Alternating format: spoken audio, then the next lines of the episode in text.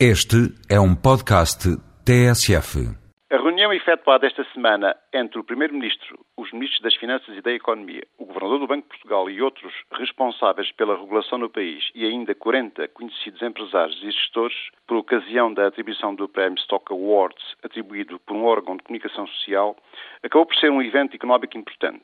O debate centrou-se em torno de três questões decisivas. A da sustentabilidade a médio prazo da política de ataque ao déficit prosseguida pelo Governo, a da necessária conciliação da política orçamental com as exigências do crescimento económico e, por último,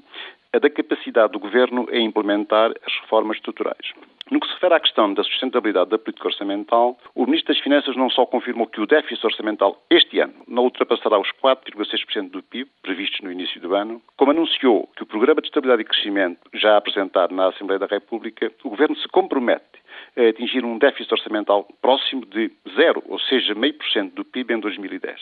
Quanto à questão da conciliação da política orçamental com o crescimento económico, o Ministro da Economia confirmou crescimento do PIB este ano não será inferior a 1,2%, fundamentando a sustentabilidade do crescimento no aumento favorável das prestações,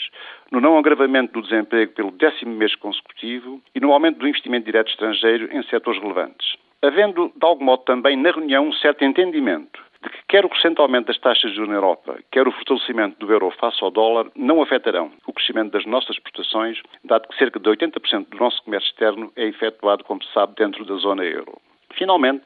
Quanto à capacidade do Governo em concretizar o seu programa de reformas estruturais, o Primeiro-Ministro não só informou que serão aprovadas todas as reformas, como anunciou novas medidas em 2007, sendo as mais emblemáticas a futura certificação internacional das nossas universidades, a certificação permanente na área do programa Simplex e ainda o projeto Casa Pronta, ou seja, a criação de um balcão único para a compra e venda de casa. Perante a pressão dos empresários, no sentido da necessidade de um compromisso Quanto à redução a prazo da carga fiscal, facto a que o Ministro das Finanças obviamente se recusou, a verdade é que a desvalorização pelo próprio professor Teixeira dos Santos das dúvidas do comissário Joaquim Almunia quanto ao sucesso do país em atingir um déficit de apenas 3,7% do PIB em 2007 e as suas afirmações de que se o déficit e a dívida pública continuarem a cair,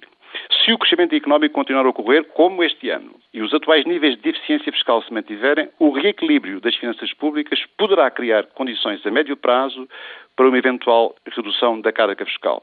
A verdade é que, dizia, estas afirmações geraram um otimismo e uma confiança que, de algum modo, caracterizou toda a reunião. São, a meu ver, boas notícias em termos económicos, sendo bem-vindas em época natalícia, apesar do impacto social negativo a curto prazo de algumas medidas, como é o caso das reformas na segurança social e da administração pública.